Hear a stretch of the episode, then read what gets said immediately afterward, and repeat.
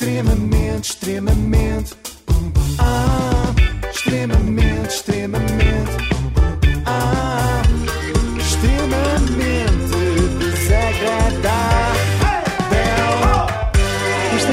Desagradável com a Logo faça a simulação do seu seguro em logo.pt.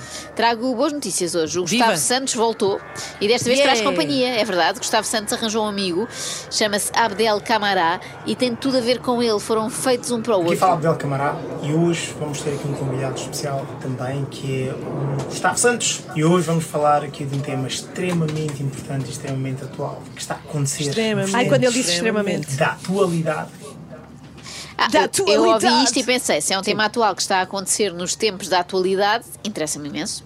Sabes o que é que é grave mesmo? Pá, grave não é a pandemia. A pandemia foi um ensaio geral que o sistema criou e que percebeu que ah, funciona, porque a malta ah, ah, ah, foi toda atrás da narrativa. Portanto, o ensaio geral correu muito bem, o espetáculo está a começar e começou agora com a guerra na, na, na, na Ucrânia.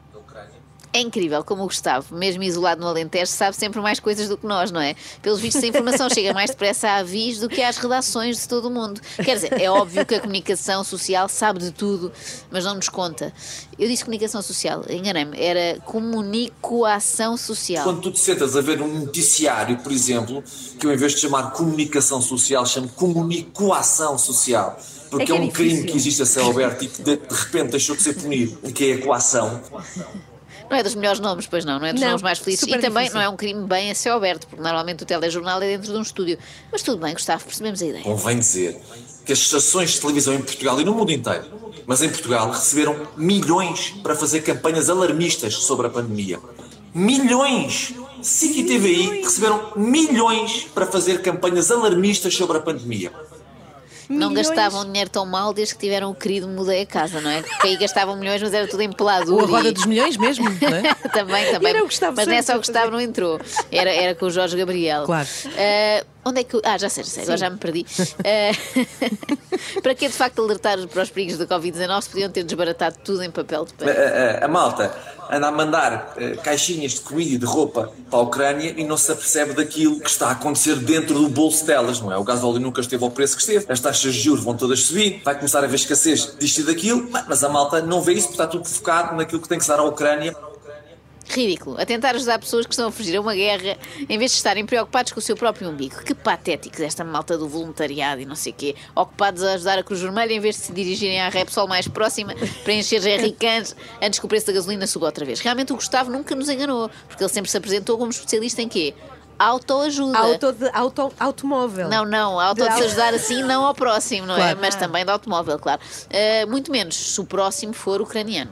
Ó Abel, Abel, Abel, há uns anos, aqui em Portugal, toda a gente se passava com os ucranianos, meu. Ninguém queria os Era ucranianos. isso que eu ia dizer agora. Eles vinham cá roubar-nos o emprego, lembras? Lembras? Então, a malta que vinha do leste vinha roubar empregos aos portugueses. Vê o que está a acontecer. E isto é o paradigma que nós vivemos. E as pessoas. O problema é que as pessoas vivem sem usar o cérebro. Nós não pensamos. Ou seja, há uns anos atrás eram, eram pessoas que vinham roubar emprego a toda a gente. Hoje em dia toda a gente abre portas de uma forma muito livre para que os ucranianos cheguem. Porque a comunicação social santifica, santifica ou, ou crucifica. E a malta, como não tem espírito crítico e não questiona, vai atrás daquilo que é mostrado. O que é que aconteceu ao Gustavo que passou de guru espiritual a gajo da tasca, não é? Dá a ideia que depois do famoso livro Ama-te vai escrever o Odeio-te, com o subtítulo Sobretudo se fores do leste. Para orador motivacional e proprietário de casa de chá, Gustavo Santos está muito agressivo, não está nada zen. Não percebo o que é que se passa, dá a ideia que lhe minaram a tisana. E enquanto as pessoas não estiverem nem aí e preferirem que tomem decisões por elas do que serem elas próprias a tomar decisões, epá, estamos f... Calma, Gustavo, calma-te lá um bocado e, e fala-nos mais um pouco de política internacional, de geoestratégia e da nova ordem mundial. independentemente do que aquilo que eles queiram fazer no mundo, nova ordem mundial, o que eles quiserem chamar, esta toda, tu acordas todos os dias e és tu que decides que vida é que queres para ti. Ok. É tudo muito lindo, a não ser que acordes em Kiev. Aí é capaz de ser mais complicado ter esta autodeterminação toda. Imagina uma pessoa a sair à rua durante um bombardeamento. Desculpem lá, mas o Gustavo Santos disse que eu era senhora da minha vida, por isso cá vou eu. Deixe-me passar, senhor do tanque, que eu vou à minha vida. Aquilo que está a acontecer na Ucrânia é uma. Não devia acontecer. Mas, Abdel, nós já falámos sobre isto. Não é só na Ucrânia que estão a morrer crianças e há famílias desesperadas. Isso acontece no Médio Oriente, acontece em África. Só que o que é que se passa? São zonas que não interessam e são pessoas que interessam menos. Porquê? Porque o dinheiro não há no Médio Oriente. O dinheiro existe na Europa. O destaque é dado onde existe dinheiro, que é na Europa. Porque guerras no mundo neste momento há boé guerras no mundo neste momento Ah, há bué. bué. É o género de análise que eu gostava de ver feita pelo Nuno Rogério, não é? Que ele usa uma linguagem sempre muito crítica e assim ninguém percebe. Crítica, não, críptica. Eh, Eu já tinha ouvido muita E coisa. crítica também, às Também, vezes. também. Já tinha ouvido muita coisa absurda da boca do Gustavo, mas que no Médio Oriente não há dinheiro, passou a ser a minha preferida a partir de agora. De qualquer forma, aquilo que o Gustavo diz aqui é muito habitual, não é só ele, muita gente o faz, que é há sempre alguém que nos acusa de estarmos a ajudar a causa errada, não é? Já repararam nisso? É ajudas os animais, porque é que não ajudas as pessoas? É? Nunca estamos bem. Se puder não me pôr uma folha Ai, à frente peço do desculpa, nariz. estava a tentar ajudar a senhora, senhora Joana Gosta, Marques. porque ajudar a Joana Marques podes ajudar a Inês. Há sempre esta questão que é: estás sempre a ajudar a pessoa errada. Gostas mais de cães do que de gatos? Porque é que ajuda aos cães? Ajudaste a Ucrânia? Porque é que não ajudas em Portugal? Ajudaste uma associação em Carcavelos? Porque não em Porto Alegre? Normalmente as pessoas colocam todas estas questões perdem tempo que podiam aplicar a ajudar, fosse ali na Gar do Oriente ou no Médio Oriente. Há uma diferença brutal de eu olhar para as situações e dizer que isto aconteceu-me ou isto aconteceu para mim. Porque quando eu digo que aconteceu para mim, eu estou a assumir a responsabilidade e estou a dizer que eu posso fazer alguma coisa em relação a isso. Quando eu digo que algo aconteceu-me, eu estou a dizer que, ai meu Deus, eu sou vítima da situação. Quando eu digo aconteceu para mim, estou só a insultar a língua portuguesa. Mas eu percebo que a autoajuda e a gramática não sejam muito conciliáveis. Já Gustavo Santos dizia que o presente era o pré-sente. Antes de sentir. Era giro, de facto, mas não é verdade. Porque olha, se tu entrares com uma câmara, como foi autorizado a entrar agora nos hospitais, durante a pandemia, no IPO, em, em aulas, a- a- em aulas a- a, psiquiátricas, seja onde for, se entrares com uma câmara, Eu aqui pensei, se entrares numa aula psiquiátrica vais ver que todos eles compraram o meu livro antes de serem internados compulsivamente.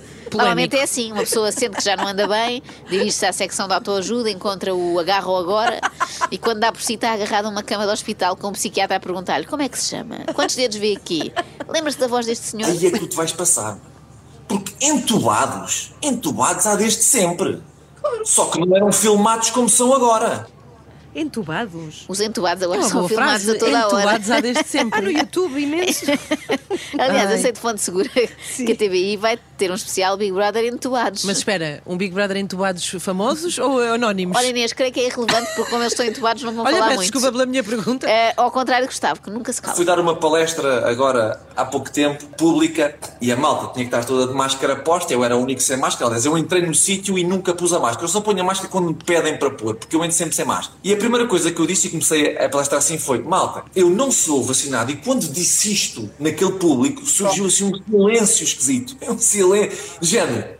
"Ah", Do género, a sério. E depois houve outros que pensaram assim: este gajo tem uns tomates do caraças. Mas isto era uma palestra sobre o quê? Agricultura? Devia ser. Imagina as pessoas ficarem contentes com este género de elogio no fim de palestras. Então, professor Machado Santos, como foi a sua palestra em Cambridge? Excelente, até elogiaram os meus testículos, imagino. E a minha pergunta que eu faço sempre, que a maior parte das pessoas nunca tiveram resposta para mim foi: tu tomaste a vacina, mas porquê? E a maior parte das pessoas não sabem porque é que tomaram a vacina. Tomaram porque toda a gente estava a tomar. Mas, ó, ó, Abdel, olha, tu és casada com esse gajo porquê? A malta não sabe. Tu tens um trabalho porquê? A malta não sabe. Em princípio, foi essa questão que as ex-mulheres de Gustavo colocaram a si mesmas a certa altura. Mas eu estou casada com ele porquê? E lá foram elas à sua vida. Mas agora é a vez do Abdel partilhar connosco um dos seus hábitos, eh, sem detalhes sobre a anatomia masculina. Por aí na tua vizinhança e bate a porta às casas, ou num prédio, se tu vives num prédio, pá, pergunta às pessoas que trabalham porquê que trabalham. Eu faço isto há anos, esta pergunta. E há dois tipos de respostas. As pessoas dizem, trabalho porque tenho que pagar contas, e a outra dizem, trabalho porque toda a gente trabalha, eu também tenho que trabalhar. E essas são as respostas. Ainda não lhes ocorreu que podem não trabalhar, como o Abdel e o Gustavo, e serem felizes. Imaginem o pesadelo que não é viver no mesmo prédio com o Abdel, não é? Eh, se ele der festas até altas horas e uma pessoa for lá reclamar por causa do barulho que no dia seguinte tem que ir trabalhar cedo, o Abdel vai logo perguntar: Mas porquê é que trabalha? Em princípio, as pessoas desistem, embora haja algumas mais Quando resilientes. voltei de Portugal, a minha vizinha aqui em Inglaterra, estávamos em conversa, perguntou-me se eu tinha sido vacinado. Eu disse, não, não sou vacinado. Mas com esta tranquilidade, não, não sou vacinado. E ela, I can't believe it. I said, yeah, what, what do you mean? No, I can't believe it. Like, eu não acredito que tu és vacinado. E eu, mas já agora, eu pergunto, tu és vacinada? Claro que eu sou. I can't believe it. E eu disse-lhe isto, pá, tipo, não acredito que tu és vacinada. E ela ficou assim a olhar para mim e eu disse, tu já preparaste a pensar que as pessoas que mais perpetuam esta questão das vacinações, nomeadamente o Bill Gates já alguma vez perguntaste se os filhos dele são vacinados? Olha, por acaso nunca perguntei ao Bill Gates. Can't believe it. Can't believe it. Eh, nunca perguntei ao Bill Gates se os filhos são vacinados. Acho que vai ter que ser o Abdel a ir lá, não é? Neste esquema de porta a porta, para pôr tudo em pratos limpos. Agora, não sei se estão preparados para o salto que isto vai dar, Então. para um assunto completamente diferente. Nós somos todos, desde que nascemos, educados segundo a pedagogia da culpa e do julgamento. Mano, tu portas-te mal em casa e apontam-te o dedo e culpam-te porque isto aconteceu. Eu fui culpado porque, ao- pela minha mãe, porque aos dois meses de idade o meu pai se foi embora de casa. Eu fui culpado, meu. Diziam que eu chorava muito. Ah, eu tinha dois, tinha dois meses, meu.